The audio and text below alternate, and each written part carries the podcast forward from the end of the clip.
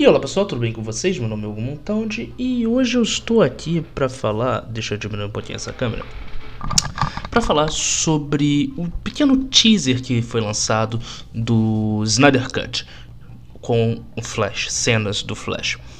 Eu assisti e a princípio fiquei muito empolgado com aquilo, mas depois refletindo eu comecei a pensar em algumas coisas que eu achei interessante compartilhar com o mundo, né, com vocês que escutam aqui o podcast ou assistem as versões em vídeo. Se bem que no momento em que eu estou gravando isso, acho que as versões em vídeo ainda não começaram a ser postadas no canal no YouTube. Só tem a imagem estática, né? Então já fica o spoiler de que teremos versões em vídeo. De qualquer forma, vamos voltar para o nosso querido Flash! Menino Flash, menino ligeiro, menino The Flash, que é com, interpretado pelo Ezra Miller no universo do Zacharias Schneider. Então vamos lá. Quando eu assisti o trailer, o teaser, eu fiquei bem empolgado, né? Porque nós tínhamos cenas e imagens do Flash, toda a forma que o Zack Snyder, né? Não o Zack Snyder especificamente, mas a equipe do Zack Snyder filmou e os efeitos especiais mostrando o sapato dele sendo destruído pelo atrito em câmera lenta, a forma como ele salva a personagem que eu acredito ser a Iris West desta versão do Flash correndo e todo o impacto dele olhando para ela e ela olhando para ele e aquela transição. Eu achei bem maneiro. Eu fiquei realmente empolgado em ter isso, em ver isso. Mas Aí eu parei para pensar que isso não vai ser um filme novo. Vai ser o filme da Liga da Justiça que nós já conhecemos, com mais cenas e com a visão do Zack Snyder. Por mais que o filme seja maior, qualquer empolgação que possamos ter com Flash meio que torna-se nula, porque provavelmente essa visão não será seguida adiante, ela será descartada. E com esse descarte, muito provavelmente o filme do Flash, que pode ou não sair, é, fica nesse trâmite de vai, não volta, vai, não volta, pode não seguir a versão que foi, que foi e que pode ser apresentada na filme da Liga da Justiça do Snyder Cut.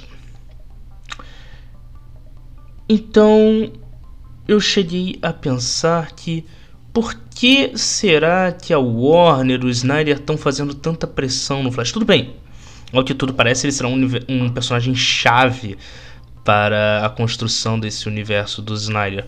Só que o universo do Snyder ele vai ter um início, um meio e um fim da mesma narrativa. E eu não tenho problema nenhum com isso. Muitas obras consagradas do cinema são feitas assim. É, o problema é que esse personagem será revisitado por outro diretor, por outros roteiristas, por outra equipe técnica. E um destaque prematuro poderia ser um tiro no pé, sabe? É meio como se a Warner dissesse: Olha no, o que esse potencial de Flash que nós podemos entregar. Olha só com o nosso menino Flash, como ele pode ser incrível e maravilhoso. Mas é o seguinte: vocês só vão ver ele dessa forma assim, porque quando a gente mudar o diretor, ele vai fazer o que ele quiser e não necessariamente vai seguir essa versão.